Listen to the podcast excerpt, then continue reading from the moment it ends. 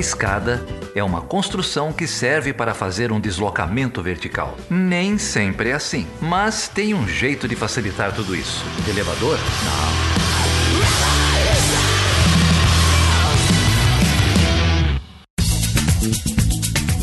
Seja bem-vindo e seja bem-vinda a mais uma edição do Chutando a Escada. Meu nome é Felipe Mendonça. E eu sou o Geraldo Zaran. E hoje, Geraldo, a gente vai falar com quem, cara? E sobre o quê? Hoje a gente vai falar sobre a luta antifascista, cara, com Acácio Augusto. É isso aí, o Acácio Augusto é um grande amigo desse podcast. Ele é professor lá da Unifesp e ele também é coordenador do Laboratório de Análise em Segurança Internacional de Monitoramento, o LASINTEC. A gente vai deixar todas as informações aí na descrição desse episódio. É isso aí, demorou para ele aparecer aqui. Bom, o Acácio ele é especialista em segurança internacional, terrorismo, é, monitoramento, é, sistemas de segurança. Ele também fala bastante sobre abolicionismo penal. Quem segue o Acácio nas redes sociais sabe muito bem disso. Mas hoje a gente vai recebê-lo aqui para falar sobre fascismo e antifascismo, que são dois temas também que ele domina muito. Isso, em especial um livro que ele ajudou aí na publicação, escreveu o prefácio, que é o Antifa, o Manual Antifascista do Mark Bray.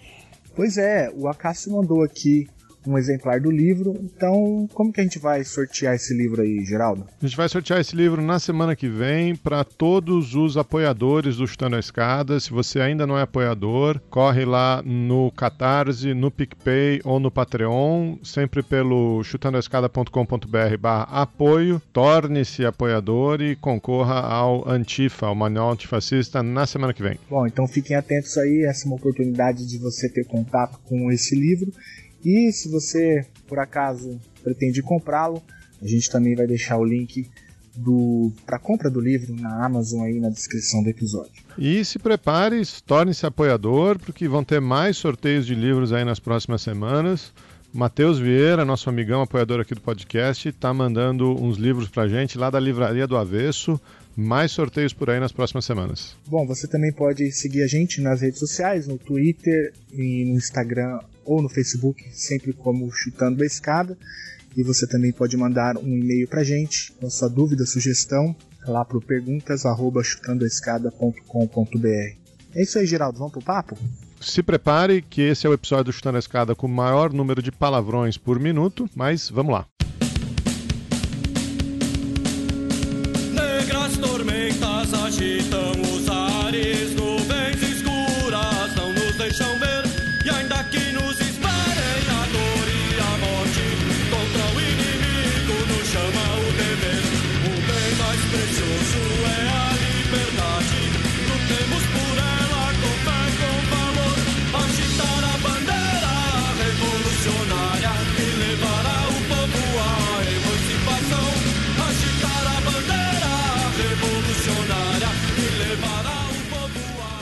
Ô, Geraldo, a gente tem a honra de receber aqui hoje, cara, um cara que é famoso no- nas redes sociais, também na podosfera, né? Já teve em vários podcasts que eu gosto, tipo Teologia de Boteco, Vira Casacas e outros aí, né?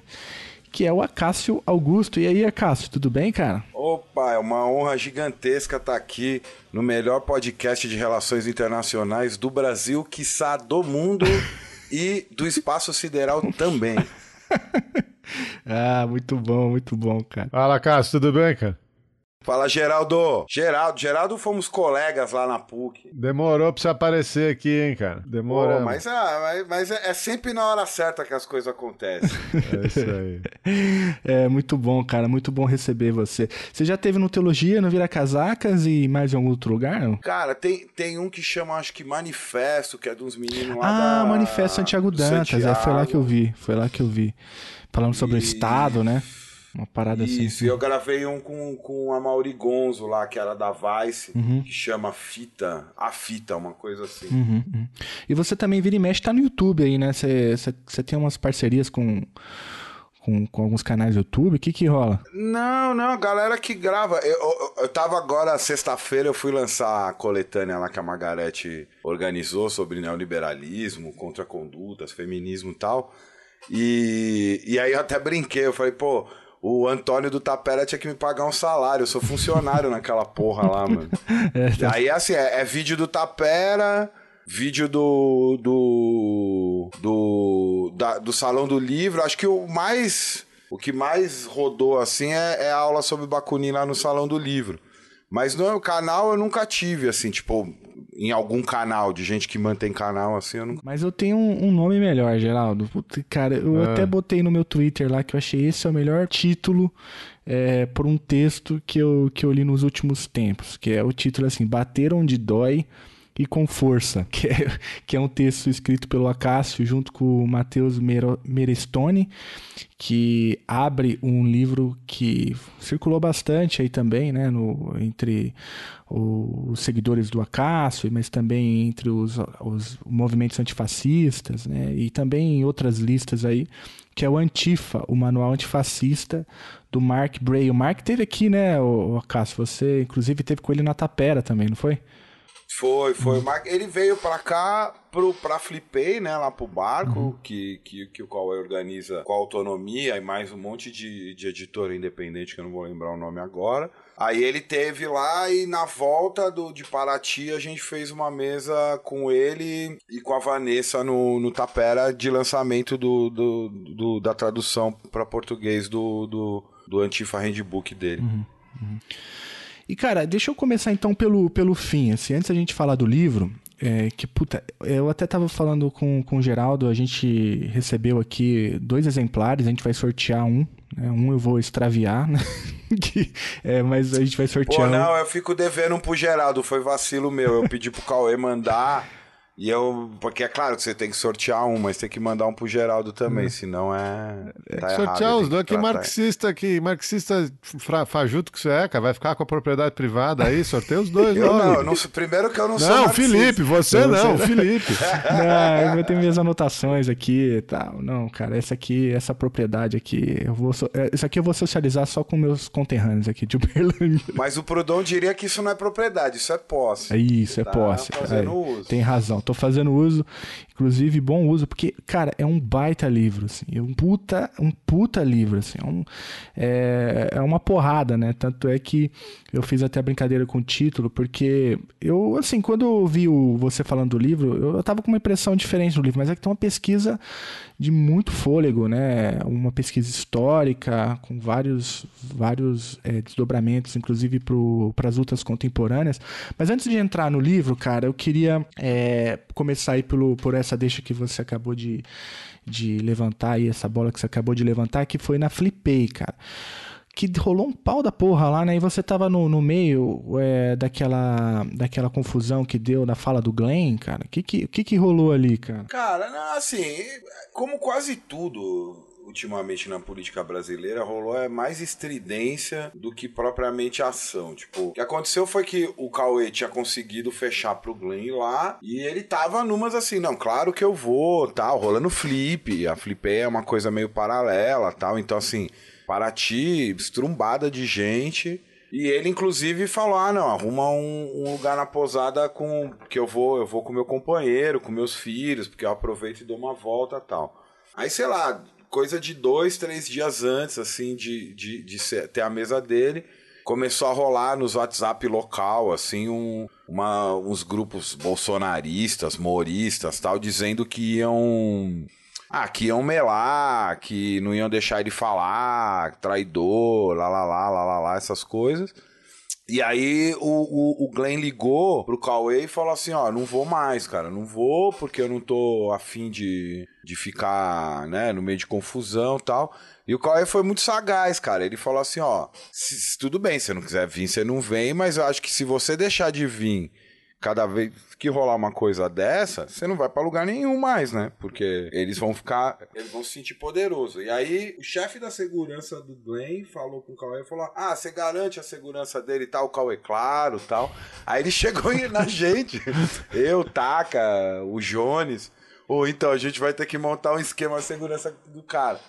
Mas ele, ele também foi esperto, porque o que ele fez foi o seguinte: ao invés dele chegar pela frente do barco, ele conseguiu um acordo com, com os barqueiros loca, locais. Ele foi num porto que era vaziozão, assim, a gente tava lá com ele e tal. Ele subiu numa voadeira e subiu no barco pelo mar. Mas os caras, tipo, idiota, assim, tipo, começaram a fazer barulho, até aí tudo bem, né? Quer dizer, tudo bem, chato, mas foda-se. Nem tava atrapalhando, porque como é muito aberto, quem tava de frente pro barco tava ouvindo perfeitamente. Ele, acho que é, a mesa era o Glenn, o Gregório, a Sabrina, não lembro quem mais estava. Aí eu sei que o mais tenso foi a hora que eles começaram a soltar rojão em direção ao barco, sabe? Mas aí a sorte é que é, era muito largo porque eles estavam na outra margem, assim, da, da Bahia ali. E aí o, o, os, os rojões morriam antes de alcançar o barco, mas olha que perigo, os caras podiam ter tacado fogo no barco lá. Mas assim, mas fora isso, assim, não deu nada, assim, quer dizer, a gente ficou lá, meio. Foi tenso e tal, mas. É, vamos, vamos deixar acreditar que o nosso esquema funcionou, assim, porque ninguém pôs a mão nele, ele fez a, a fala normalmente e, e depois voltou pra posada tal. A única coisa é que é assim, né? Mas isso ele deve estar tá vivendo em um monte de lugar, né? Ele, não, ele foi sozinho, foi ele e os seguranças tal. O plano inicial dele com o companheiro dele, com as crianças tal, tipo, falhou. Porque aí ele ia estar tá expondo mais gente a fúria dessa, desses doidos bolsonaristas aí. Maluco, idiota, né, cara? Então eu fiquei na dúvida se ele. Ah, tinha... A gente bem idiota, cara. Uma gente bem estúpida mesmo, assim. É uma coisa assim, é, eu não sou muito de patologizar, principalmente conduta política, mas é uma galera que tem problema mesmo, assim, sabe? É, é eu não tinha, eu acho que eu nunca tinha. Ah, não, minto, eu já tinha visto de tão de perto já. Mas enfim, é, eles estavam muito, sabe assim? Na, na verdade é muito engraçado assim. Depois eu conversei com o Cal, eu falei, esses caras são meio doidos, porque no, no, na real o cara foi lá, ia fazer a fala tal. E acho que virou mais notícia também por conta dessa galera tentar fazer isso do que teria virado, né? Porque foi bem, foi logo que começou assim a Vaza Jato isso aí, foi em julho agora. E, e, e tava lotado de gente, meu, 3 mil pessoas, sei lá, 6 mil pessoas, não sei, eu sei que a gente fez lá a mesa todo dia, tinha umas 500, 600 sei lá, quando muito mil, quando o Ailton Krenak falou, mas assim, era gente pra caramba pra ouvir o cara falar tal. Foi no final, assim. Inclusive a gente acabou escrevendo um textinho que saiu na, na, na autonomia, que foi meio assim, meu, alegria à prova dos nove. Vocês se fuderam porque foi legal pra caramba, a gente ficou mó feliz, bebeu, se abraçou, ficou feliz. Que eu acho que é uma das coisas que alimenta esse, esse bolsonarismo tal, que a gente pode chamar de o neofascismo brasileiro tal, o neointegralismo, sei lá.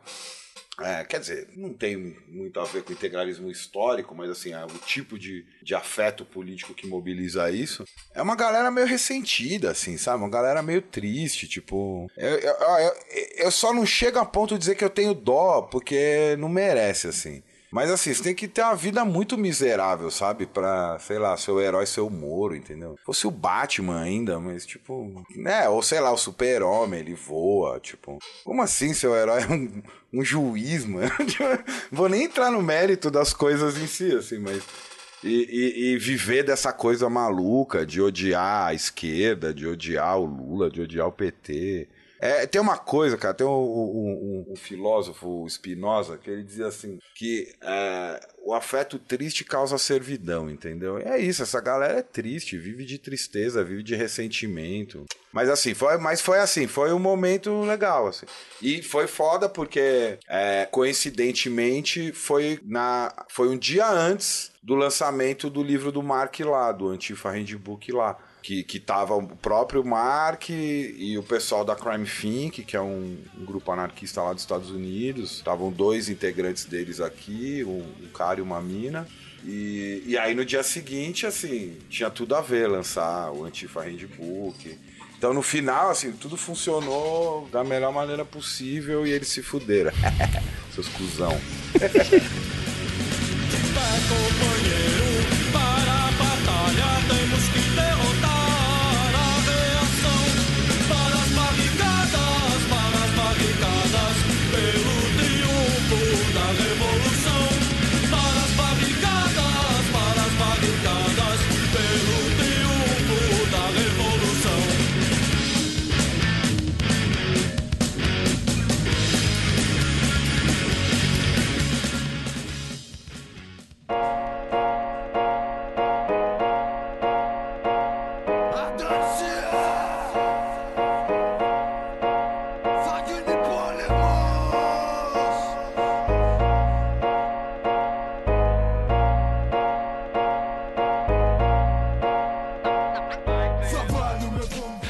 vamos falar do, do Moro, assim. Vamos falar do, do- desse fascistinha de merda, né? Ah, não, vou falar do Moro, não. Não, vai. não, é o que eu queria puxar um gancho aqui, que é o seguinte, cara, no livro, falando do livro, então, que é o que importa.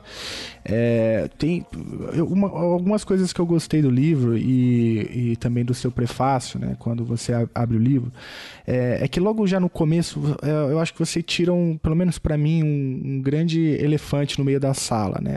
Aqui mesmo no Chutando a Escada, a gente já teve, a gente já fez um episódio sobre lições sobre o fascismo, lá com o eh, Gianni Freso, o italiano, né, que tem um livro sobre, sobre as origens do fascismo na Itália.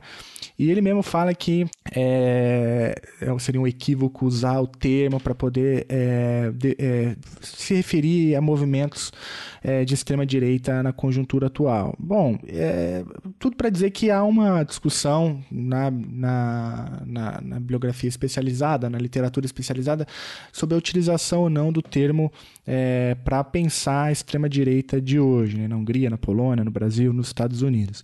E logo no começo do livro, né, basicamente o que você fala, e depois o próprio Mark mais adiante também fala no, no- no- na introdução do livro, é que assim, foda-se, né? Não, não tô preocupado é, com, com essa discussão. É claro que ela, ela importa até certo ponto para a gente entender eh, né, as possibilidades históricas, os dinamismos, as possibilidades de algumas, eh, algumas composições, mas a dominação é o que menos importa, porque o fascismo, em última instância, seria lá o que você chama de última razão de qualquer política de Estado, né? E depois vem, vem eh, trazendo algumas características mais amplas do, do que é o fascismo. E aí eu já queria eh, aproveitar, então, para te fazer essa pergunta, cara. Dentro dessa discussão antifascista, né? E essa discussão que você conhece muito bem, também essa contribuição do Mark Bray, é como que você, eh, como que vocês definem um fascismo, cara?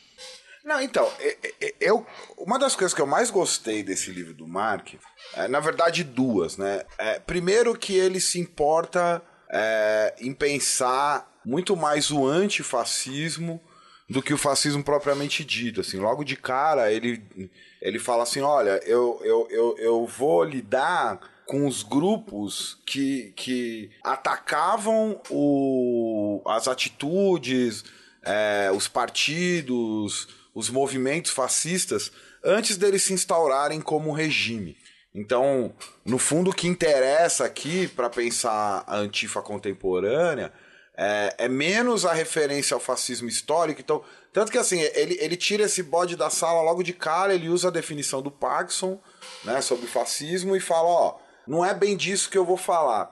E a segunda coisa é que ele vai, no final, é, oferecer uma, uma espécie de, de, de nova definição para o fascismo contemporâneo, depois de ter passado né, pelos fenômenos da alt- da alt-right. Ele fala uma coisa já no- na introdução que eu acho importantíssima, e eu só concordo com quem não gosta de usar o termo fascismo por conta disso, que é é, é, tá na página 31, ele fala: o antifascismo é uma política nada liberal. Né? Então, ele, ele vai colocar os grupos antifas diferente do que foram as grandes frentes é, da década de 20, 30, né? que pensavam assim: olha, é, todos nós, inclusive os liberais, somos antifascistas. Então, acho que é, ao entrevistar, porque o livro é um pouco isso, né? Ele, ele entrevista é, uma série de pessoas que participavam de movimentos antifa no Canadá, nos Estados Unidos, na Europa, e chega, acho que, entrevistar uma pessoa de Rojava também.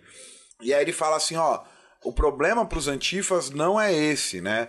É, tanto que o capítulo que ficou mais famoso, é, que inclusive já tinha sido publicado em português pela Serrote, a, a, a Autonomia soltou também no, no site dela, que é os cinco lições sobre o fascismo, é justamente um alerta para as lideranças e para os intelectuais de esquerda que naquele momento, né, por exemplo, na- no voto dos créditos de guerra na Alemanha, né, o SPD e, e os representantes sindicalistas do SPD vão votar a favor dos créditos, não vão levar a sério é, é, a ascensão é, é, do Partido Nacional Socialista Alemão, né, com, com Hitler ainda que não era ninguém.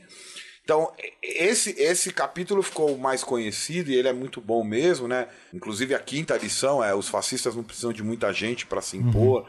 Né? A primeira, se eu não me engano, ele- o fascismo sempre chegou ao poder para os meios democráticos, mas o que eu acho mais. O capítulo que eu mais gosto é justamente o capítulo. Deixa eu olhar aqui. É, é, o capítulo 5, que é quem, quem tem medo da esquerda tolerante, nenhum palanque e liberdade de expressão, onde ele dá. ele chuta, né, cara, esse esse conceito que os fascistas hoje em dia usam muito, né? Que é, uhum. ah, e a liberdade uhum. de expressão, né? Ele mostra como que liberdade de expressão não é um conceito absoluto e no final, na conclusão, oferece uma definição de fascismo para hoje que eu acho muito mais é, rica e que, e que descola dessa discussão é, de se referir ao fascismo histórico, porque assim, parênteses rápido, é óbvio que o que a gente está vivendo não tem nada a ver com que a gente vive, com que a Itália viveu, com que a Alemanha viveu, até porque a própria experiência do fascismo e do nazismo, primeiro, não se reduz a, a, ao, que, ao que aconteceu na Alemanha e na Itália, né? No fundo, o que vai acontecer naquele momento é que é, um, é uma coisa que o Foucault chama de outra maneira de efeito bumerangue, quer dizer, o, o, os massacres que a Europa produziu no, na América e na África,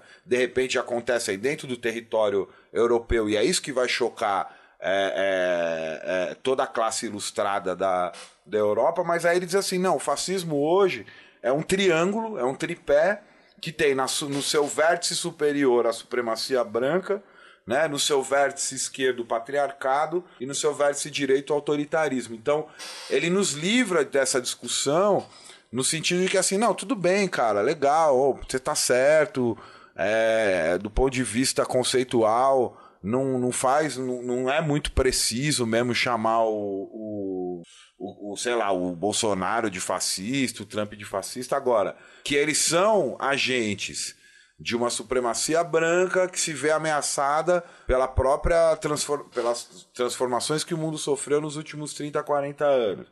Que é de um bando de homem que se sente ameaçado dentro da sua autoridade, dos seus privilégios. E que é um tipo de política que preza pelo autoritarismo e pela violência, isso é inegável. Então, em algum momento do livro, eu não vou lembrar agora, ele, ele entrevista um cara que fala assim: olha.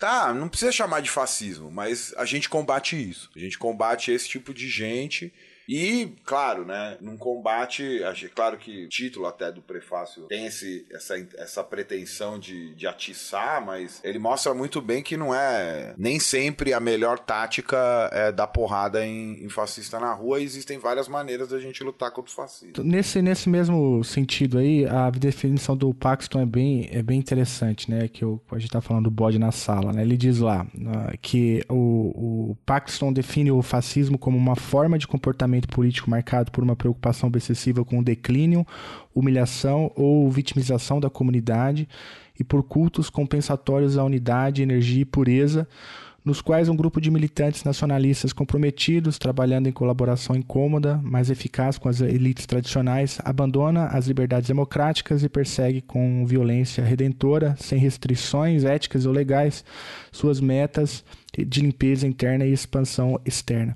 É, essa é uma definição que eu gosto muito, né, que é uma definição que abrange é, bem ou mal essa, é, essa leitura que você acabou de trazer, né, o patriarcado, supremacia branca, a autonomia, é o autoritarismo, né, que aí se manifesta dentro dessas relações com elites tradicionais e essas percepções de ameaça interna e externa. E aí, na, quando ele, logo quando ele define, eu também achei uma coisa interessante, eu já chego na pergunta, é que ele ele diz que o movimento antifascista, é, portanto, é, não é é, a negação, né, do, a, a pura negação é, do, do fascismo. É, como você bem mencionou, essa perspectiva mais ampla de combate a essa, esse tripé aí, né, fascistoide, como você, não sei se, eu, se dá para falar nesses termos, que é justamente a, a, ideia da supremacia branca, do patriarcado e do autoritarismo. Bom, e com isso eu queria te perguntar o seguinte, cara, é, o, o, lá no, no, Lições, que é, o, que é o Cinco Lições Históricas para os Antifascistas, o primeiro, a primeira lição lá é a seguinte, as evoluções fascistas nunca foram bem sucedidas. Os fascistas alcançaram o poder legalmente. O que, que você tem para dizer aí para a gente sobre essa, essa lição, Cássio? Eu acho que isso se, se liga com a, com a ideia de que o antifascismo, pelo menos esse que o livro trata, é, não é, não se contenta com que seria uma contenção democrática a partir de um sistema de freios e contrapesos às pretensões de grupos facciosos e radicalizados de um suposto Estado democrático. E que, na verdade, os fascistas sempre foram muito habilidosos em lançar mão é, dessas liberdades para suprimir as demais, entendeu? Acho que e, e claro, né? É, é, todo mundo sabe que o Hitler foi eleito por parlamento alemão, segundo a Constituição do Weimar, e como o parlamento se encontrava é, destroçado por disputas internas entre a aristocracia Juncker, basicamente, e o Partido Social Democrata Alemão, SPD, é, ele acabou conseguindo, dentro dos acordos internos do parlamento, virar, não sei se é chanceler, primeiro-ministro, enfim. É, e ali ele simplesmente reivindicou uma, uma, um, uma, eu acho que se eu não me engano, artigo 48 da Constituição do Weimar, e se instaurou um estado de exceção legal que durou o tempo que durou, né? Então, é, como o pessoal do Crime Fin costuma dizer, o contrário da, da, do fascismo não é a democracia, o contrário do fascismo é a liberdade. Né? Ou, como dizia o do Ruth, que aparece todo momento também no livro, é, nenhum governo combate o fascismo até o final, porque a burguesia, cada vez que se vê ameaçada nos seus privilégios, vai recorrer ao fascismo para garanti-los. Né? Então, eu acho que isso é um, é um alerta interessante. E pensando no Brasil, né? É, a gente já está aí o quê? Quase 10 meses de. Já deu, né? 10, 9, 10 meses de governo Bolsonaro. É uma boa resposta para um bando de, de colega nosso que ficou indo na Globo News falar que não, as instituições vão, vão contê-lo, as instituições vão botar no, no, eixo. E a gente tá vendo que não, né, cara? O cara. É, o Bolsonaro, se for o caso, ele ataca o próprio partido, né? Eu acho que um, uma outra característica que aí sim acho que vale uma, uma analogia com o fascismo histórico é que o fascismo é uma política da morte, né, cara? É, no limite, a solução final é o suicídio da própria sociedade. É, é, o próprio Franco, né, pra gente também não cair no estereótipo hollywoodiano de que o fascismo foi uma experiência só italiana e, e, e, e alemã, né, o Franco na Espanha, o lema dele era Viva la Muerte. Né? E, e, e, o, e o, o, próprio Franco governou a Espanha mesmo três meses depois de ter morrido. Então, acho que chamar atenção que as revoluções fascistas nunca foram bem sucedidas e que os fascistas alcançaram poder legalmente é aqueles se valem de uma retórica revolucionária, né? Isso, isso precisa ser dito. Acho que isso o Mark faz com bastante delicadeza, assim, né? Para esse bando de retardado que fica falando que nazismo é de esquerda, né? No fundo, o que você tem é uma série de capturas de, de práticas de esquerda, né, como obreirismo, sindicalismo, uma retórica antissistêmica, no momento de crise aguda da sociedade, que responde aos anseios do cidadão médio, né, e, e ele usa isso para realizar o seu projeto político autoritário e sempre, sempre associado ao grande capital. Eu acho que é isso é uma coisa que o antifascismo precisa aprender também, né? É, é, ele, ele, o fascismo não é um, um, um desvio da política liberal dentro do capitalismo. É um recurso próprio. Tem um livro que já deve ter ficado meio esquecido aí na história, de um grande historiador francês chamado Daniel Guérin, que tem um livro maravilhoso sobre a Revolução Francesa. Tem o livro dele, apesar dele ser um cara que veio do marxismo, ele escreveu um dos livros que eu acho mais interessantes de introdução ao anarquismo, que chama O Anarquismo. Tem um livrinho sobre Rosa Luxemburgo e a espontaneidade revolucionária. Tem, e aí, bom, enfim, de todos esses livros, tem um livro sobre William Reich, a Revolução Sexual, que é ótimo. Mas ele tem um livro que chama Fascismo e Grande Capital. Entendeu? Onde ele mostra justamente isso, assim, ó, o fascismo é um recurso do grande capital e mais do que isso, é... a partir do Guerrin, ele não chega a dizer isso muito explicitamente, mas a gente pode dizer que, de uma perspectiva radical, revolucionária, vamos dizer assim, ou anarquista ou libertária, é, eu, a gente poderia colocar em dúvida se o fascismo de fato foi derrotado na Segunda Guerra Mundial ou não, entendeu? Quer dizer, ou se só os elementos é, incômodos, porque a definição do Parkinson que você leu é interessante por causa disso, né? A aliança com a elite é uma aliança incômoda. Isso lembra um pouco também aqui, né?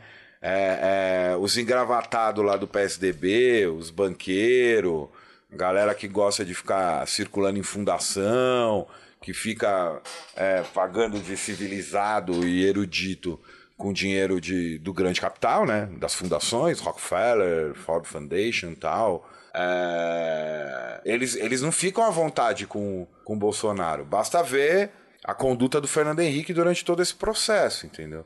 Então a, aliança com, com, com, com, com a elite é uma aliança incômoda para ela também, por quê? Porque o fascismo é o esgoto, mano. o fascismo é o lixo da sociedade. Tipo, ele recruta o que há de mais é, é, escroque, entendeu? De novo, fazendo uma analogia com o Brasil, é miliciano, entendeu? É, é, é, é uma política de morte que tem uma retórica moralista, mas que, que convoca o lixo para garantir. Aliás, uma das, das referências famosas para se pensar os, gol os golpes de Estado é justamente a leitura do Marx do 18 Brumário é, do cesarismo, né, cara? Durante é, é, o, o Luiz Napoleão, que ele vai recrutar onde? Quem que é o Luiz Napoleão? O Luiz, o Luiz Napoleão estava cercado de ladrão, cara, de, de vagabundo, entendeu? E eles têm essa coisa doida de falar que quem é de esquerda que é vagabundo, eles que são, bando de vagabundo, criminoso, assim. Tipo, quer dizer, eu não gosto muito do termo criminoso, mas assim, é uma galera que assim, é tipo, é tipo Fujimori, cara, sequestra a mãe, entendeu? Eu não sei quem conhece essa história, o Fujimori sequestrou a própria mãe, cara. Olha isso, cara. Chegar nesse ponto, mãe não, mãe é sagrado, né, gente? Uhum, uhum, uhum. É, eu lembrei aqui já fazendo do mãe é sagrado, né? O Bolsonaro aterrorizou a ex-esposa, né, que teve que fugir para a Noruega. Lembra dessa história? Teve que. Pois teve é. que teve, depois descobriram na campanha ali uns telegramas da, da embaixada é, norueguesa, se não me engano, falando né, que o Bolsonaro estava perseguindo ela, teve que fugir do país. Ou seja, a galera não tem respeito nem pela própria família. A própria, a própria história. É, se você faz uma leitura abolicionista e não moralista da história da mulher dele, cara, é um pouco isso, entendeu? Tipo, em que a mina pobre da Ceilândia lá de Brasília é óbvio que ela vai ter um tio que é polícia, o outro que é traficante, outro. Que é assim que né, o desmonte do que nem chegou a ter aqui no Brasil, né, é, que globalmente a gente chama de capitalismo fordista, jogou as classes populares para essas bordas da sociedade, entendeu? Para essas fronteiras do, da, das práticas dos ilegalismos. O que acontece? O que acontece? Esses caras agora estão no governo, cara. É o Peçanha da, do Porta dos Fundos. o Peçanha. é. Ministro.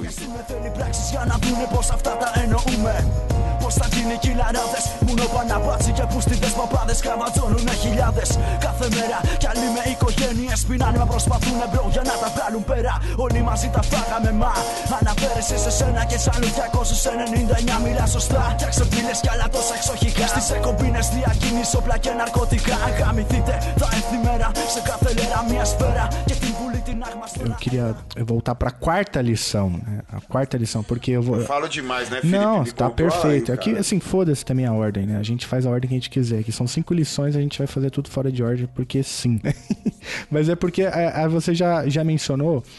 É, o, a quarta lição diz o seguinte lá, Geraldo. O fascismo rouba da ideologia, da estratégia, da cultura e do imaginário de esquerda, que é um pouco essa discussão que você falou, né, de como que é, esses movimentos é, fascistas, como que eles conseguem se apropriar de pautas, né, e do imaginário da esquerda é, para poder, inclusive, se ter algum tipo de penetração popular, não é isso?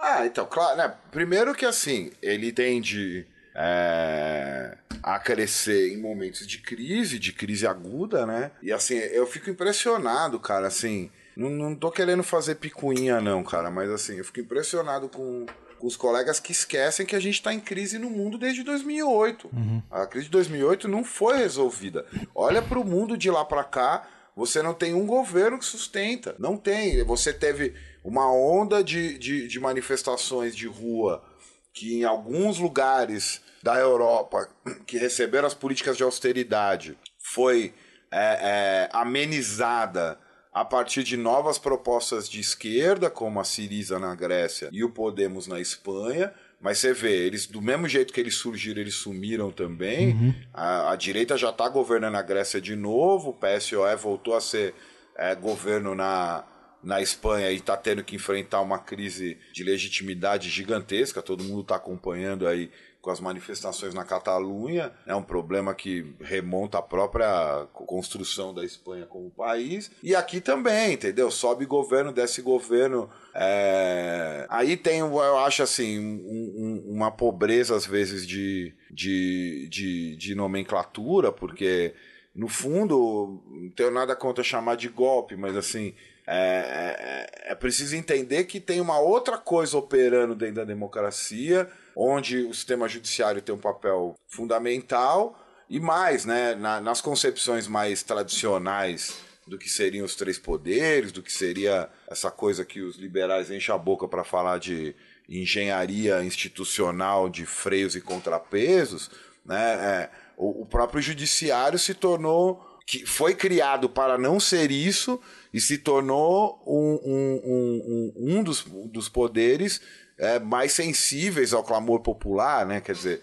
você lê qualquer Tocqueville da vida aí, ele vai falar: não, ó, o judiciário é importante porque o judiciário é o que garante o direito das minorias, é o que impede a constituição de uma, de uma ditadura da maioria tal. E você vê ministro do STF votando constrangido por movimento de rede social ou por né, o que é pior, aí é mais grave, né, constrangido por declaração de gente das Forças Armadas. Mas voltando a essa história aqui da, da, da, da, da lição 4, então ele, ele cresce em período de crise e oferece uma saída fácil para essa crise, né? Quer dizer, olha, eu tô aqui, eu vou é, garantir os seus interesses. Aí eu acho que tem uma coisa que o fascismo é, é, recoloca, é, que é lembrar que a política é guerra, lembrar que a política é disputa, né? Não é à toa que desde 2001 é, teóricos como George Agamben, ou mesmo mais recentemente no Políticas da Inimizade, o, o, o Achille Mbembe,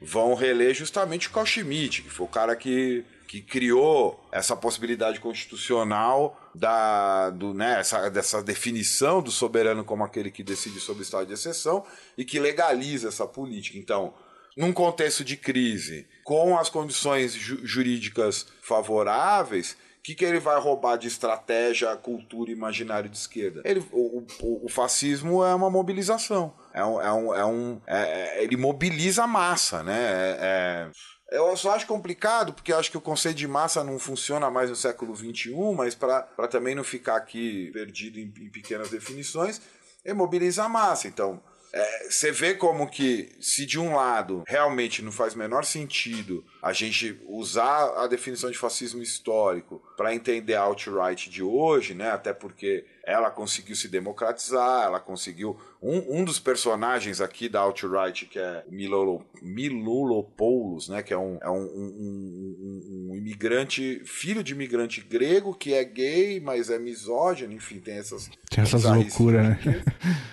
É, então, mas, enfim, em poucas palavras, né?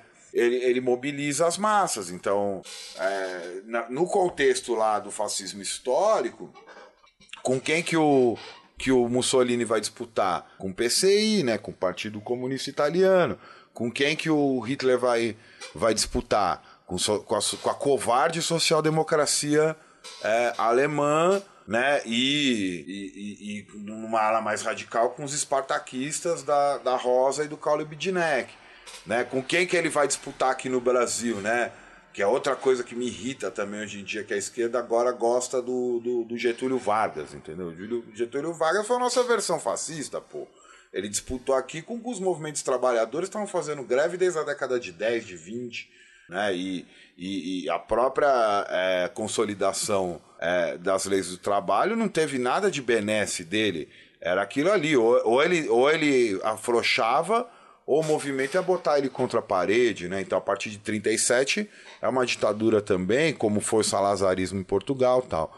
Então, é, é, acho esse ponto importante, principalmente no contexto brasileiro, para também enfrentar as questões, né? Quer dizer, não adianta só quando alguém chama é, é, nazismo de esquerda, você simplesmente dizer, ah, você é um burro do caralho. Tudo bem, pode até ser, porque de fato é, mas a questão é, por que, que é possível construir esse discurso? Né? Justamente porque o fascismo se apropriou dessas estratégias e mais remotamente, né? É, pouca gente lembra disso, cita isso. No fundo, essa ideia de que o fascismo de esquerda não tá desse jeito tosco que aparece em rede social, mas é mais ou menos o argumento do Frederick Hayek no caminho da servidão, né?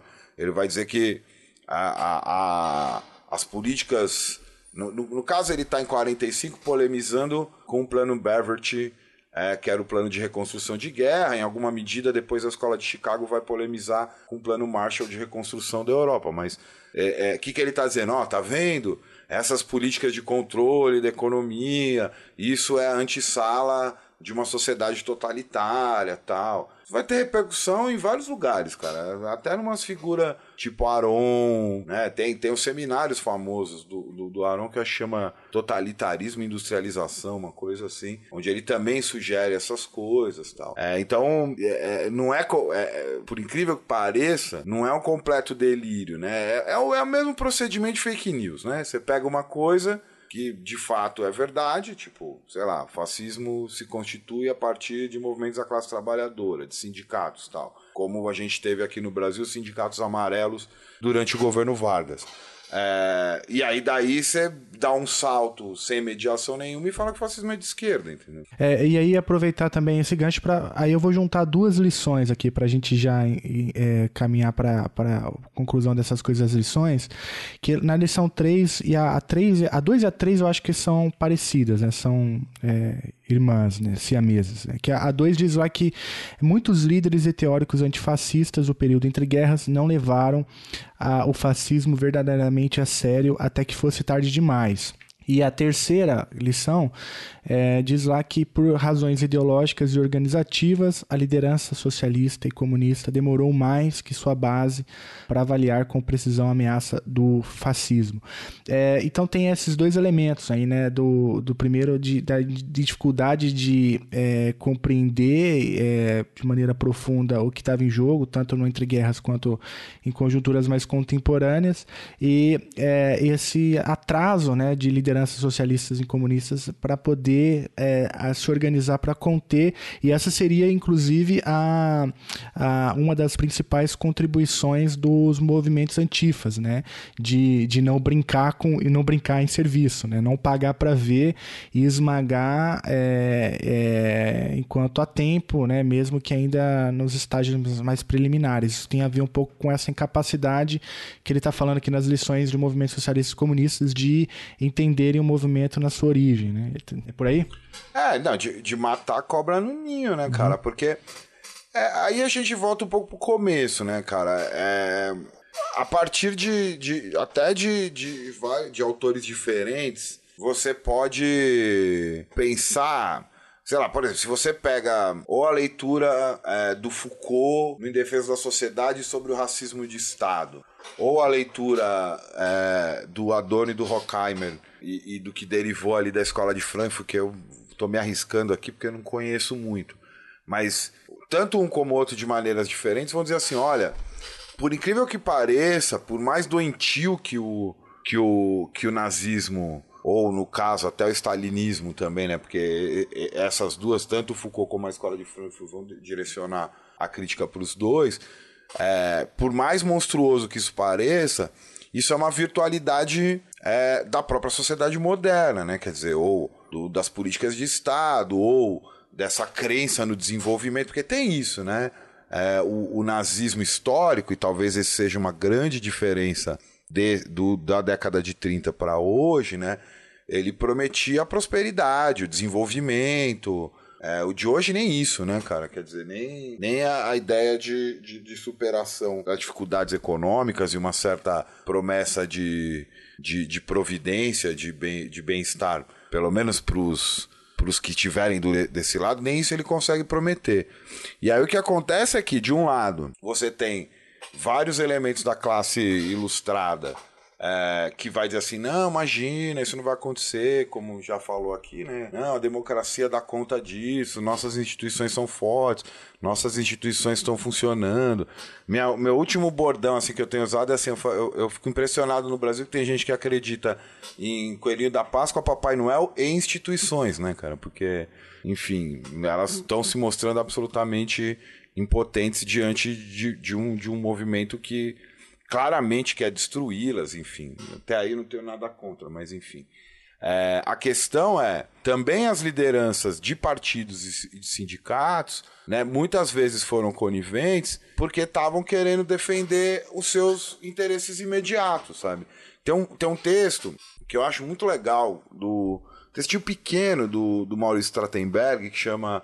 Olha que doideira, acho que foi porque o Jean estava aqui ontem, eu tô toda hora lembrando da Rosa Luxemburgo chama Rosa Luxemburgo e os fenômenos burocráticos, né? E é um texto maroto do Maurício porque é um texto que ele que, que para quem conhece o contexto do texto sabe que ele está escrevendo sobre o SPD, sobre a social-democracia alemã, mas ele está, na verdade, constituindo uma crítica à própria fundação do PT ali. O texto acho que é de 81, 82, 83 no máximo. E ele fala assim: o que, que aconteceu com o SPD? É, os fascistas estavam avançando, é, é uma, meio uma piada que ele faz, né?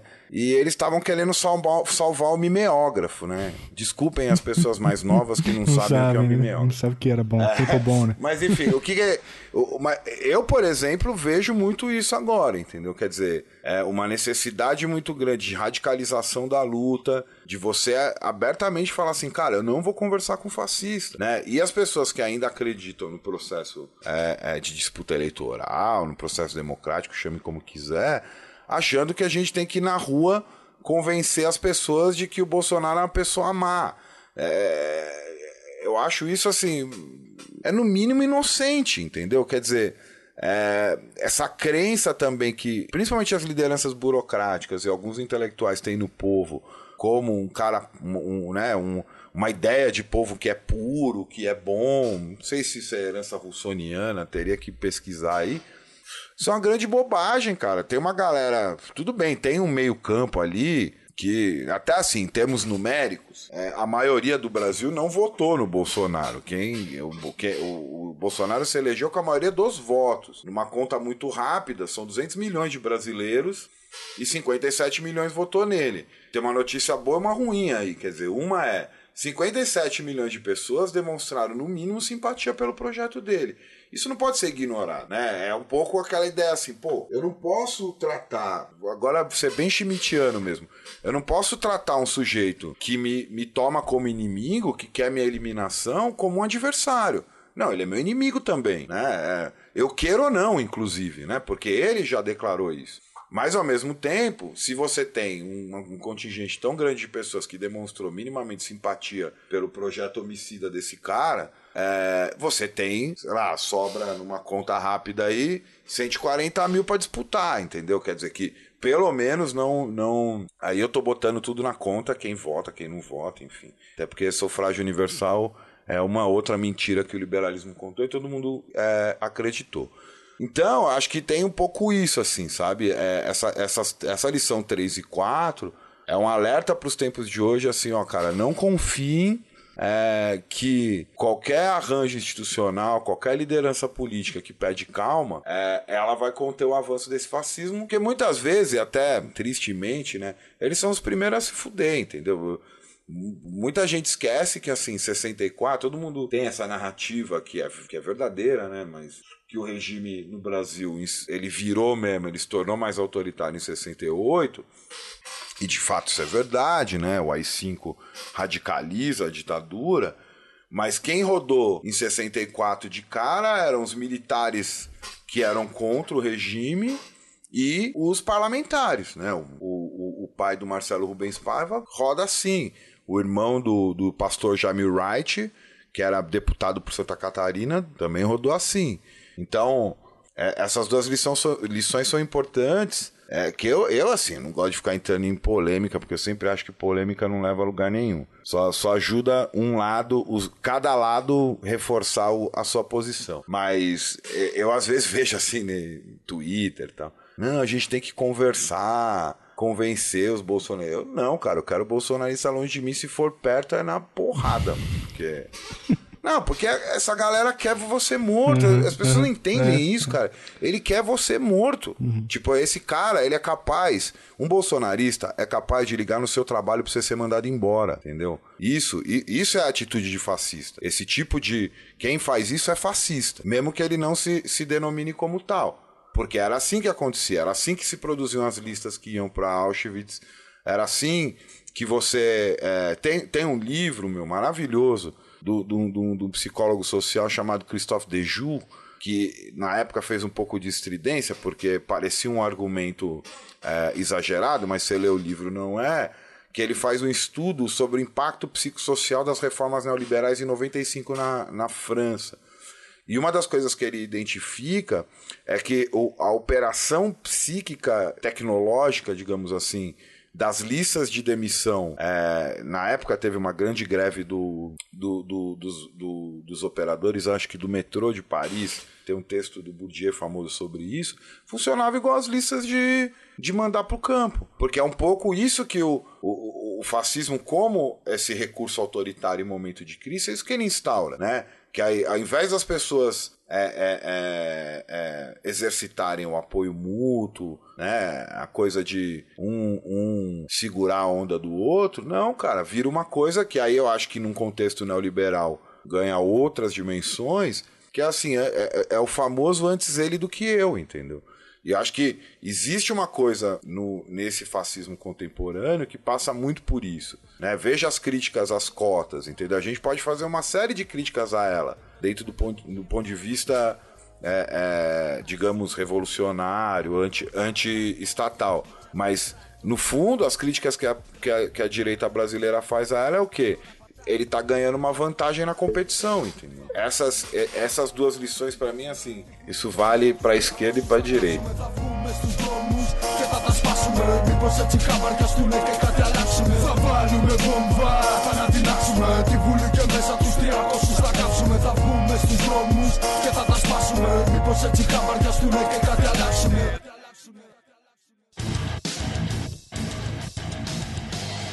O Chutando a Escada conta com apoio financeiro dos seus ouvintes. Para saber mais, acesse chutandoaescada.com.br barra apoio.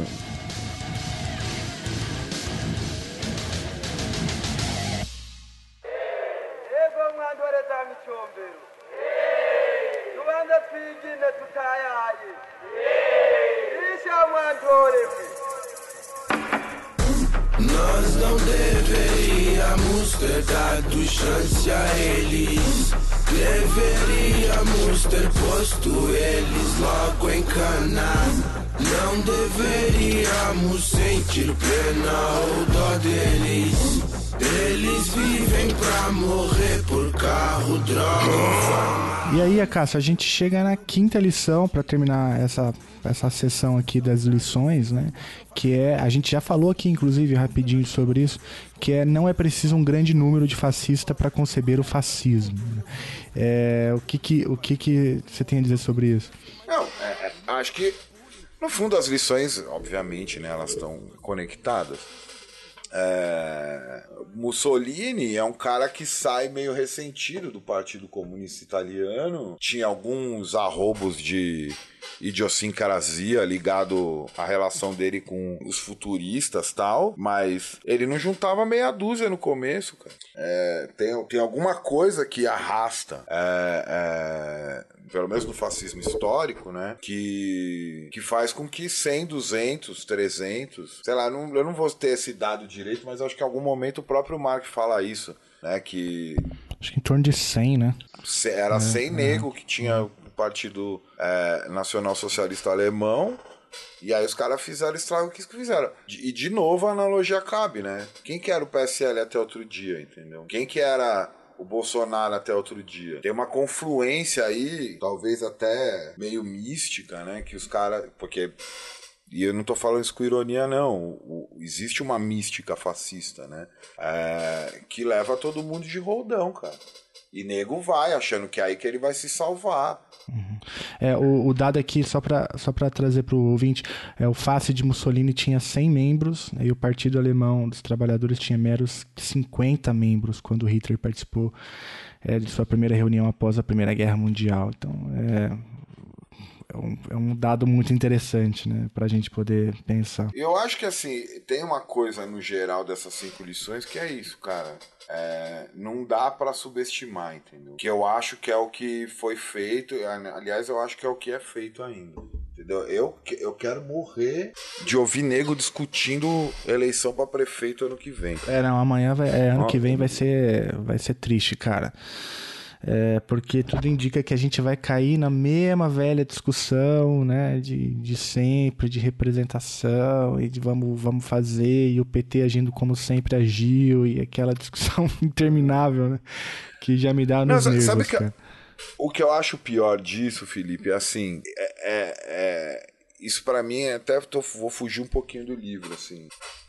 O Bolsonaro oferece um futuro para as pessoas. É um futuro terrível, é um futuro destruidor, mas eles oferecem o futuro. E a esquerda oferece o passado, né? Quer dizer, a saída do Bolsonaro é voltar para o governo Lula, que tem lá seus méritos, mas também não era o paraíso na terra. Então, você acha que as pessoas vão. É, no mundo onde, para usar um jargão do, do Paulo Arantes, né? No mundo de, de expectativas decrescentes, você acha que as pessoas vão seguir quem, entendeu? O cara tá oferecendo um futuro para elas, cara. Num, num, num capitalismo brutal, entendeu? Quer dizer que a sobrevivência de grande parcela da, da, da, da, população urbana. Isso você vê em São Paulo, no Rio em especial, mas também em Fortaleza, Salvador, Belo Horizonte. Passa por quase sempre sua vida tá em risco nisso, entendeu? Porque quem que é um grande empregador hoje no Brasil e que é uma base popular forte do bolsonarismo? As empresas de segurança, cara, que é entendida no sentido muito amplo, né? O votador do Bolsonaro, ele é PM, ele é polícia civil, ele é, é vigilante, ele é porteiro, ele é, é, segurança de banco, segurança de shopping. Né? E aí vem o cara e tipo diz assim: é um efeito quase é, clube da luta, assim, né? Pega essa ralezona e fala para eles assim: não, você é foda, você é bom pra caramba, não deixa as mulheres falar mal de você, vão acabar com essa porra desses viados. Você infla, infla um cara desse, cara. E aí, claro, isso falando nesse campo né, do, dos ilegalismos, das políticas de segurança, mas no fundo quase todas as profissões hoje no neoliberalismo são insalubres, entendeu? Quer dizer, o, o, aliás, o capitalismo é, uma, é um grande produtor de doenças físicas e psíquicas, né? No auge da industrialização, ele mutilava as pessoas que trabalhavam na fábrica. Hoje, é, você tem uma legião de pessoas com problemas psíquicos, é, síndrome do pânico, crise de ansiedade.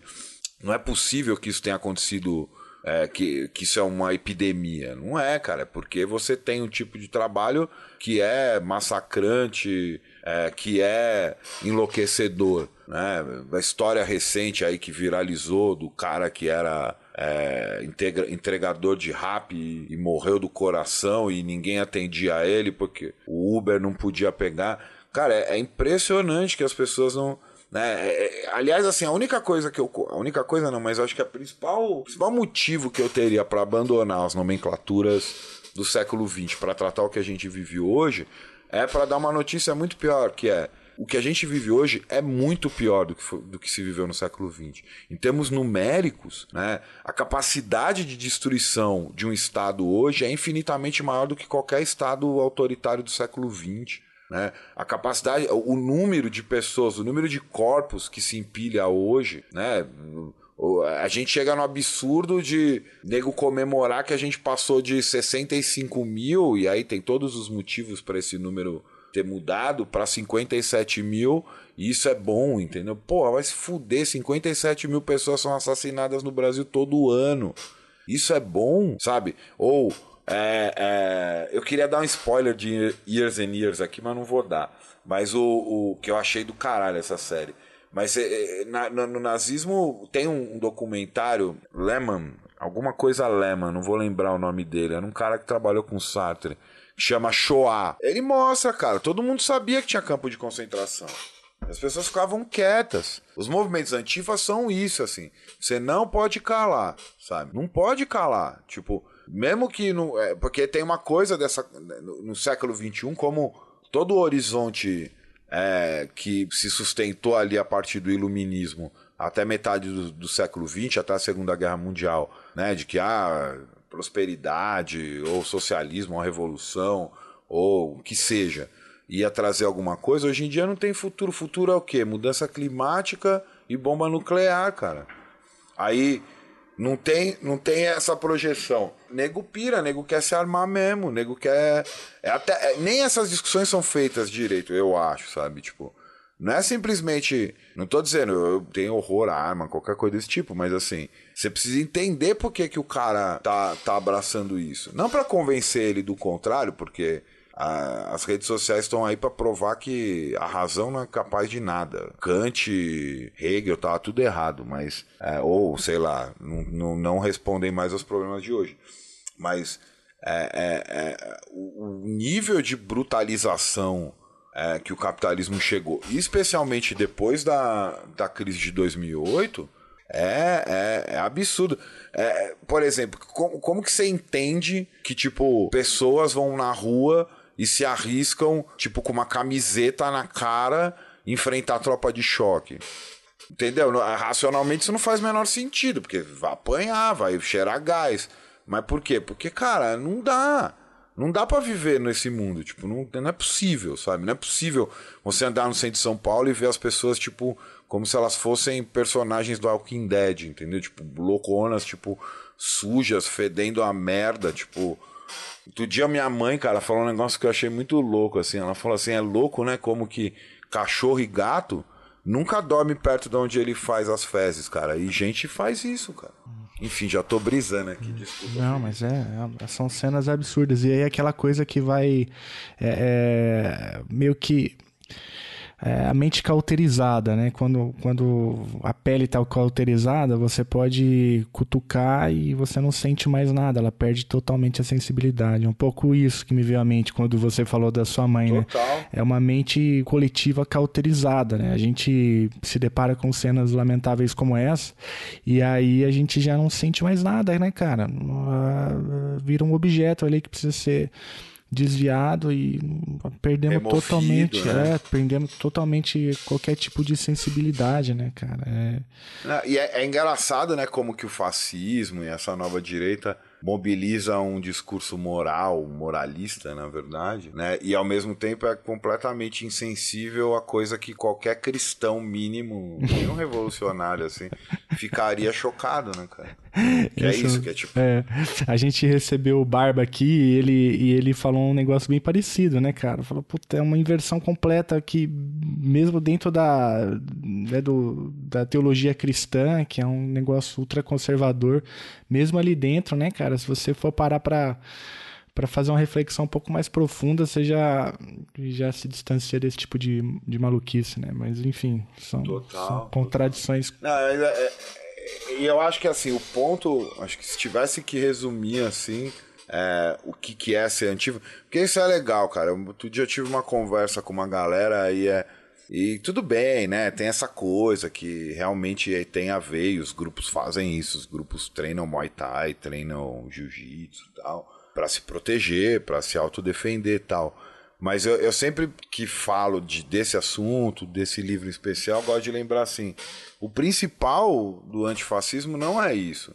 O principal é assim, você não pode calar diante dessas coisas. É, esse é o principal, entendeu? É isso que faz. Porque também, se o antifascismo fosse só bater em nazi, isso e como, como o próprio Mark mostra, né, a crítica de um grupo que vai surgir na Alemanha que chama Fantifa, que são as feministas antifascistas, né? Se você se, se é só bater em nazi, pode virar uma cultura ma- masculinista tão estúpida Clube da quanto luta, né? qualquer é, clube da luta ou qualquer ganguismo, né? Porque no fundo a antifa moderna, como ele chama, né?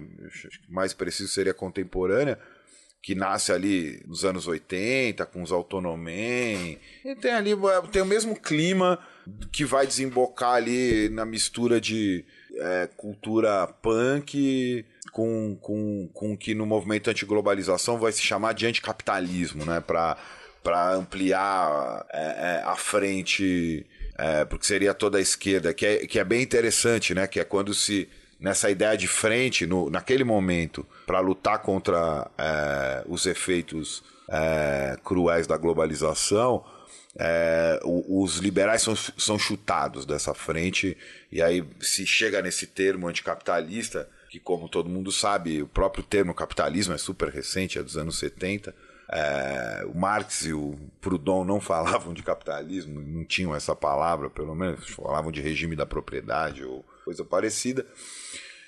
E, e, e, essa cultura vai ter sim a ver com uma coisa de gangue, vai ter a ver com, com cultura de rua, com, com cultura urbana, mas é muito interessante as entrevistas que o Mark faz, é, é, mostrando que vai muito além disso, que envolve o trabalho com centros sociais, envolve um trabalho de, de, de educação, né? de, de alerta, de esclarecimento.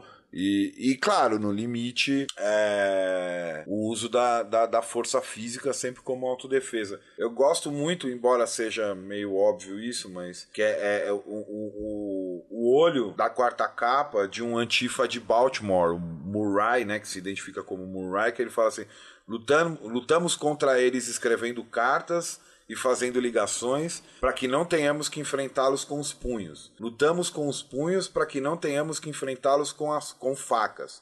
Lutamos com facas para que não tenhamos que enfrentá-los com armas. Lutamos com armas para que não tenhamos que enfrentá-los com tanques. Quer dizer, é, no fundo, o principal do Antifa, para usar um termo que também é bem de, desses grupos antifas contemporâneos, né, cara? Os caras têm que voltar, no mínimo, a ter vergonha de ser fascista de novo, entendeu? O, o, o, problema do Brasil hoje é que, assim, de repente ficou. Era normal, é democrático. Tipo, o cara, é, sei lá, falar que o Ustra é um cara legal, entendeu? Uhum. Isso é um filho da puta, mano.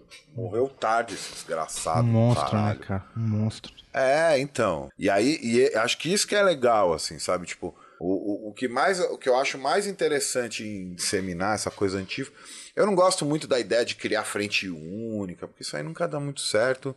E bom, como anarquista, a gente sempre acaba se fudendo nessas frentes, porque no passo seguinte alguém manda a gente para alguma prisão ou mata nós.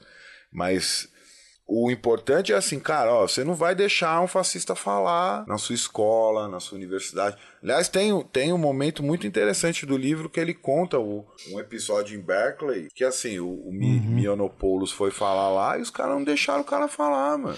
E, e logo aí, em assim, Berkeley, que era um grande é, defensora, né, da, da liberdade da expressão e tal, e aí que ficou bem marcado, então, o fato de ter sido em Berkeley, né, essa ideia de que... Não, total, porque Berkeley foi o berço do 68 uhum. estadunidense, né, cara? Mas ele não pode, cara, não pode falar mesmo, assim, não vai falar, vai falar pra lá, entendeu? Não vai, aqui você não vai falar. E, e, e, e os caras sacaram isso, cara. Esses movimentos, é, eles são bastante hipócritas em mobilizar esse, esse, essa, essa prerrogativa de que, olha, né? Bom, que é mais do que aquele imbecil daquele mamãe falei. Eu cansei de ver esse cara em manifestação. E o que ele fazia era isso, era provocar as pessoas até que alguém de cabeça quente desse um murro nele ou quebrasse a, a, a câmera dele para alguém gravar e ele depois ir lá no canal dele e ficar, olha, tá vendo como a esquerda é estúpida tal. Só que nunca ninguém da imprensa, isso eu acho assim, assim, é no mínimo os caras são mal profissionais, vai, para não, não, não ir mais longe. Como que nem, ninguém nunca descobriu que toda a segurança desse cara em manifestação era feita por skinhead, cara.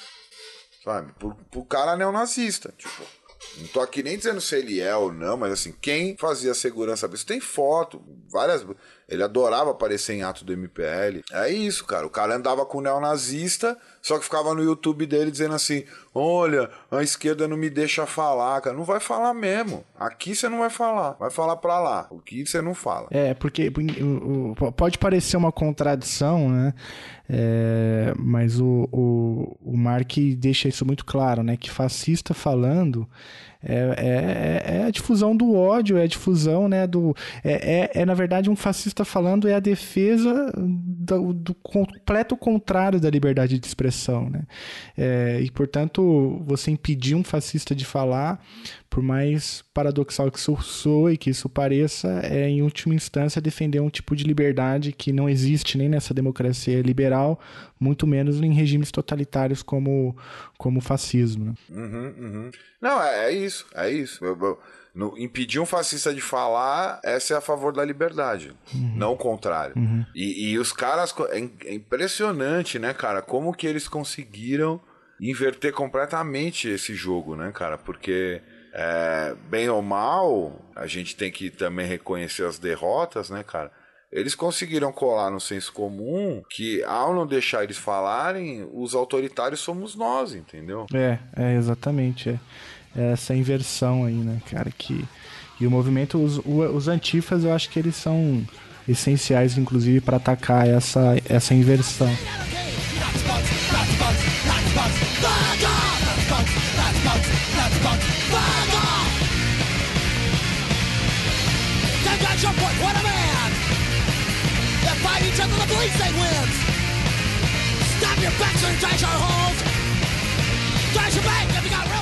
Mas, o, o, Acácio, é, cara, a gente falou bastante coisa aqui, a gente falou bastante de autoritarismo, a gente falou um pouco sobre patriarcado ali, sempre é, como uma questão presente, né?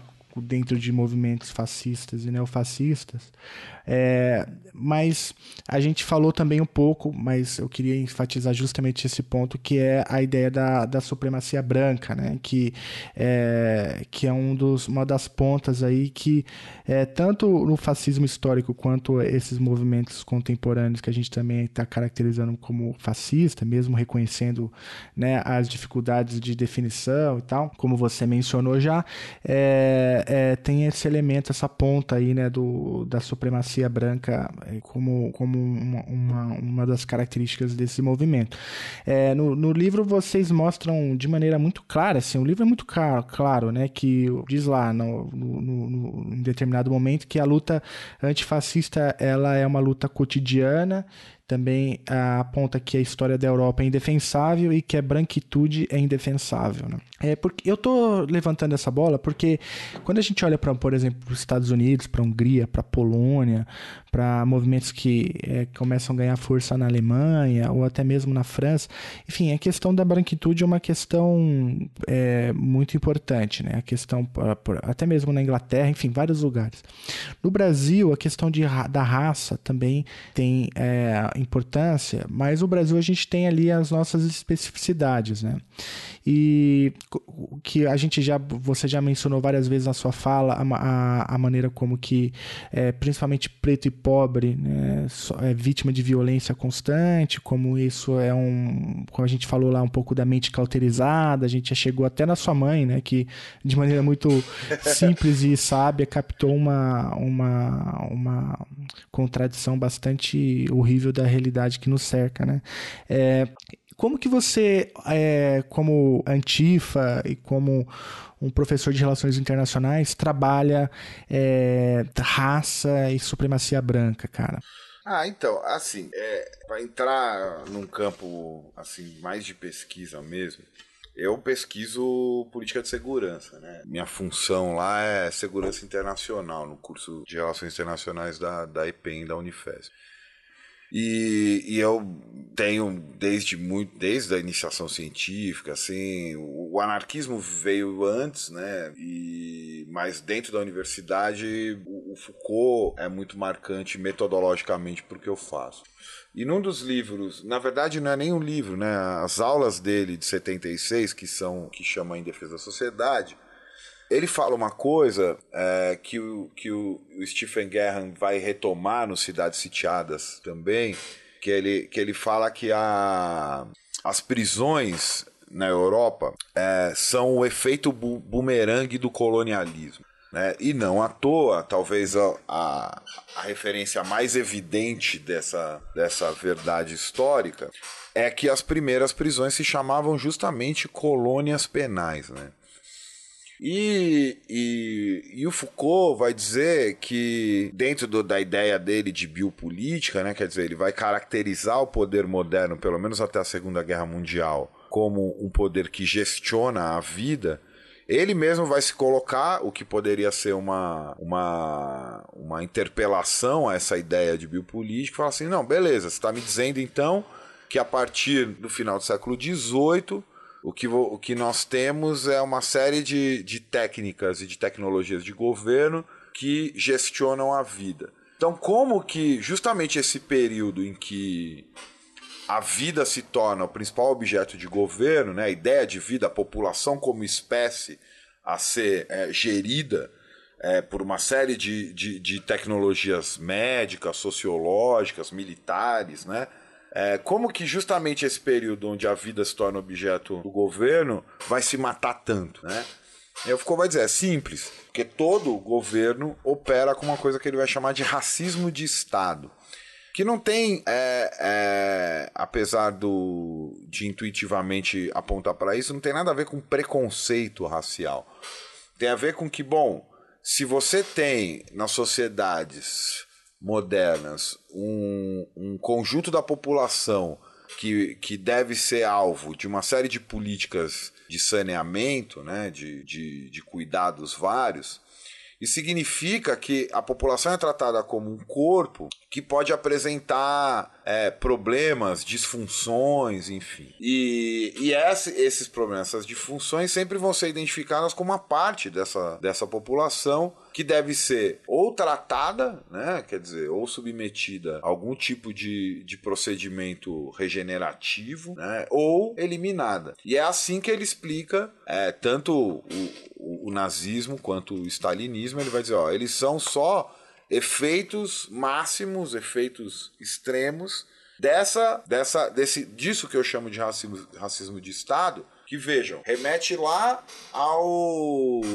o, a experiência colonial da própria Europa, porque ela exportava antes essa, essa, essa gestão assassina e quando se generalizou, né, primeiro América, depois África, é, Ásia, enfim, é, ela vai acontecer de maneira brutal e assassina aqui também, né, aqui que no caso dele da Europa. Então, a questão do racismo, ela passa, é, para mim, pelo menos, pela obstrução ou desativação desses dispositivos de racismo de Estado. Que veja, num, num país como o Brasil, além da experiência colonial, né, é, traz é, as marcas de um país escravocrata e mais do que isso, né, do do, do último, se eu não me engano, um dos últimos países a abolir o regime de escravidão. E aí, claro, nesse corte do racismo de Estado, que, por exemplo, na Alemanha nazista vai aparecer mais fortemente é, tendo os judeus como alvo, embora a gente saiba né, que o alvo é, é, era, foram os comunistas, pessoas com doença mental, pessoas com, com, com, com deficiência física tal né? mas a, o, o grande bode expiatório vai ser os judeus, ou como no regime da União Soviética, os identificados como inimigo da classe. Né? No Brasil, são fundamentalmente negros, né? ou como, como diz a canção lá do Caetano do, do Gil no Tropicália 2, né, cara? São todos pretos ou quase todos pretos de tão pobres.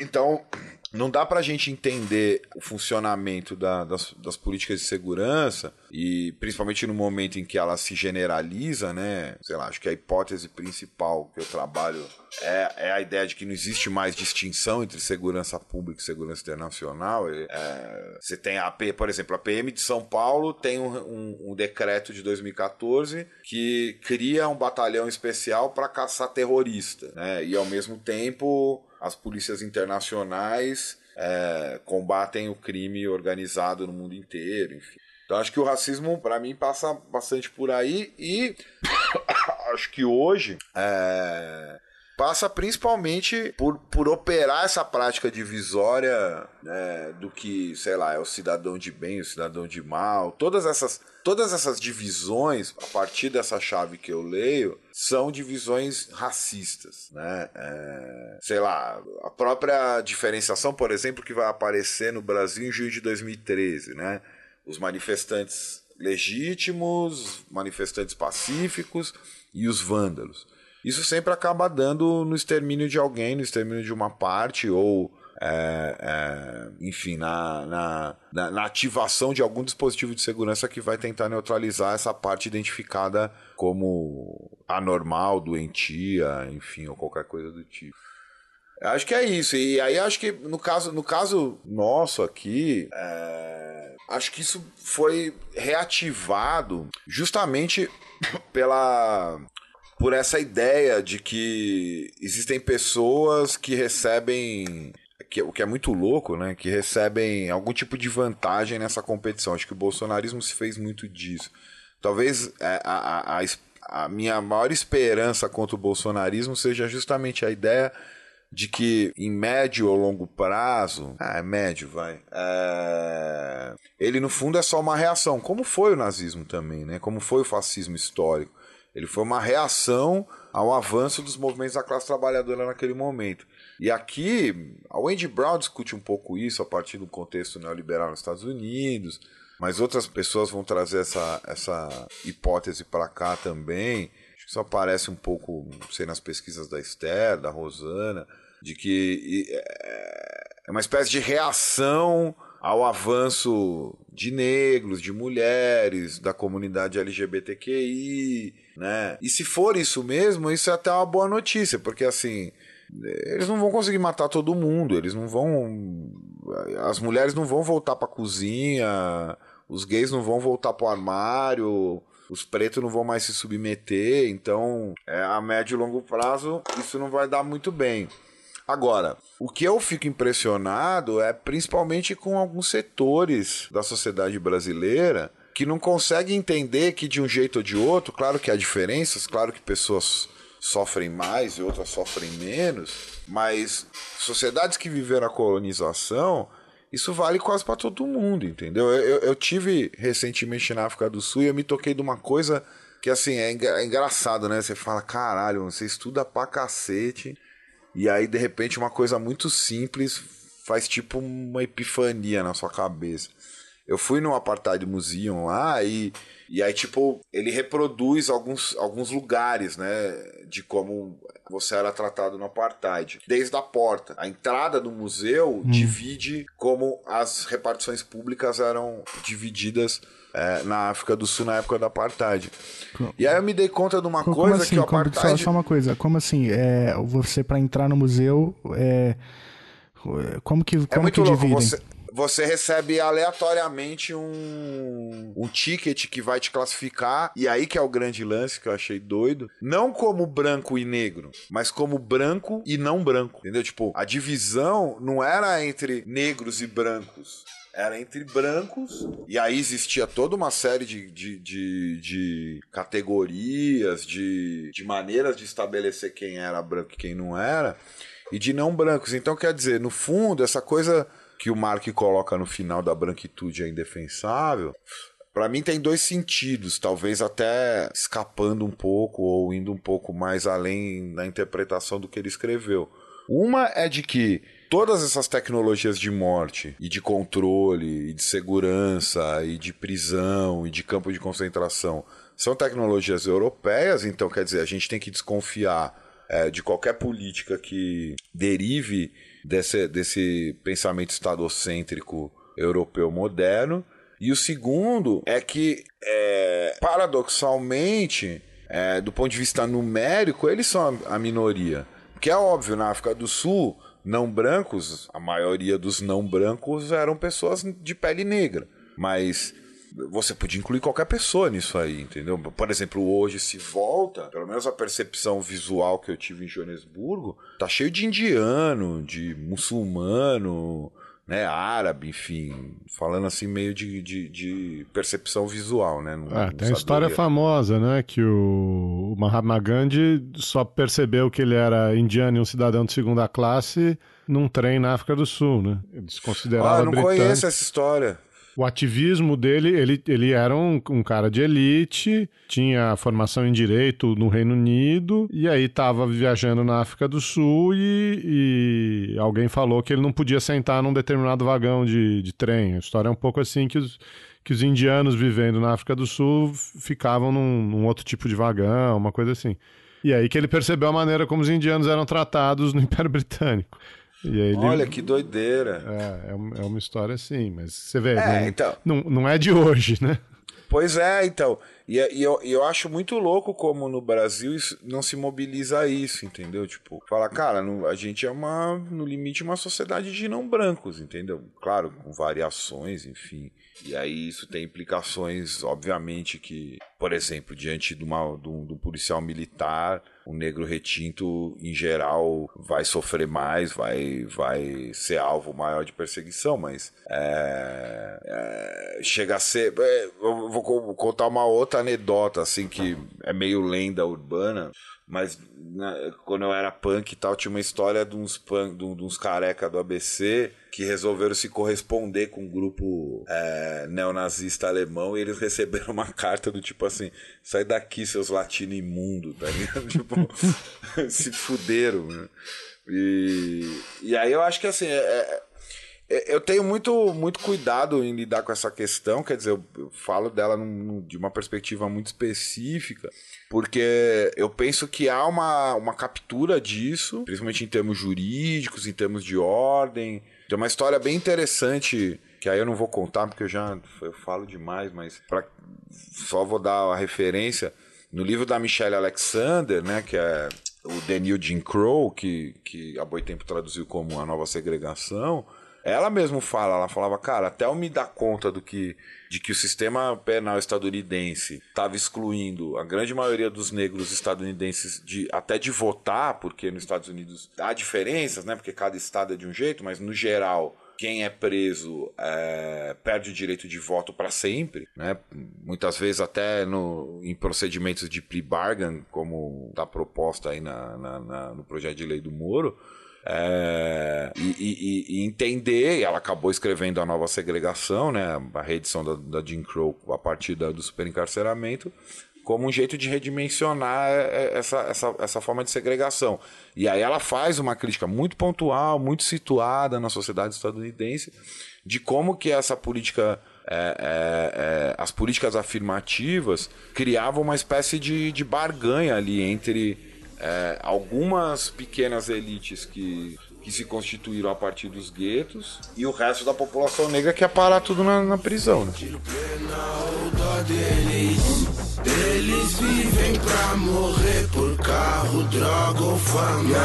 Ah, eu trago a força de um milhão de vozes, buscando a fonte de um milhão de dólares, sem fazer pose pra um milhão de boy, pra ter um milhão de like. Foda-se o hype, eles odeiam nós. J'entame une valse avec le bitume, par coutume, par habitude. Révolté par le réel, par les pensées, les attitudes. Enclin à la lassitude, j'ai préféré le combat. Faut se révéler, se répéter, référer les coups bas. Faut se réveiller avant que la seule issue soit sous les décombres. Les gorges au champ, le sol viendront. Cássio, cara, é, eu aprendi demais com você aqui. Acho que não vai dar pra gente esgotar nem de perto, né? Todas as questões que eu tinha aqui preparado pra fazer pra você. É que eu falo demais, Felipe, desculpa. Não, cara, não tem nada que se desculpar, não. Podcast é pra isso mesmo, é pra falar, cara. Tem- não pode ficar.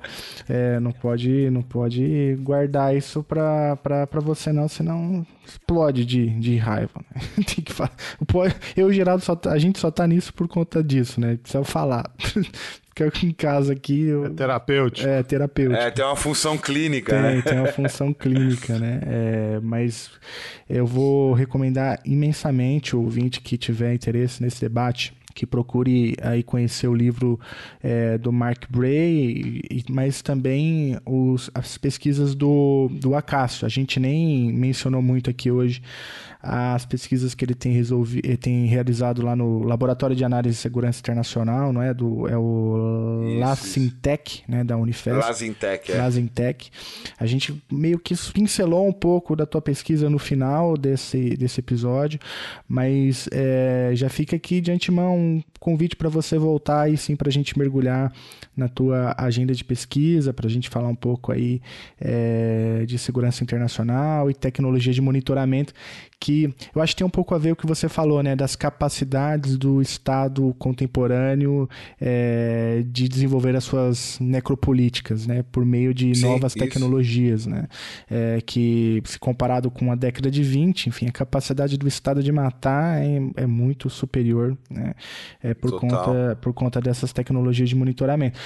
Já fica aqui de antemão um convite para a gente voltar para falar especificamente sobre isso, mas hoje a gente Ah, será um prazer.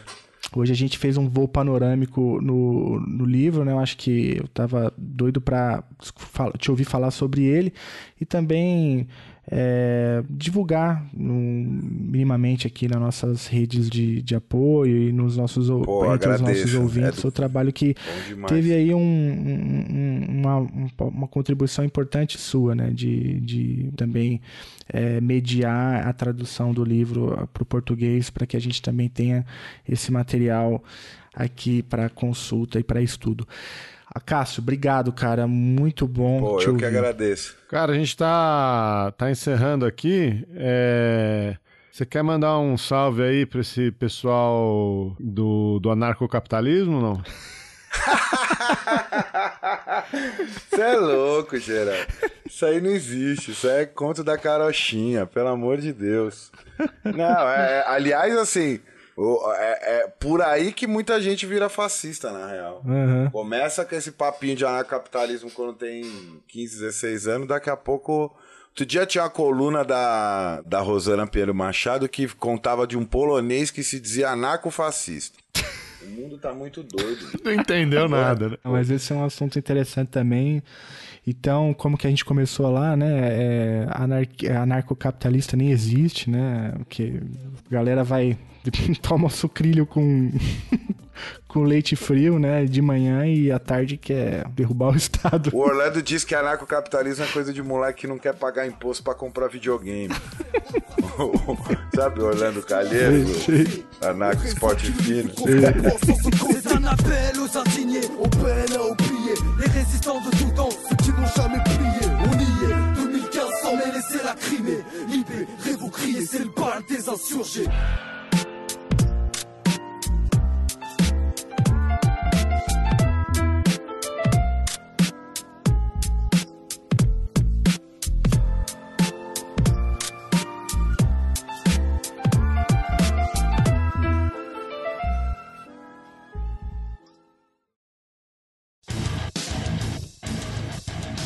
Você acabou de ouvir mais um episódio do Chutando a Escada. Para apoiar, acesse chutandoaescada.com.br barra apoio.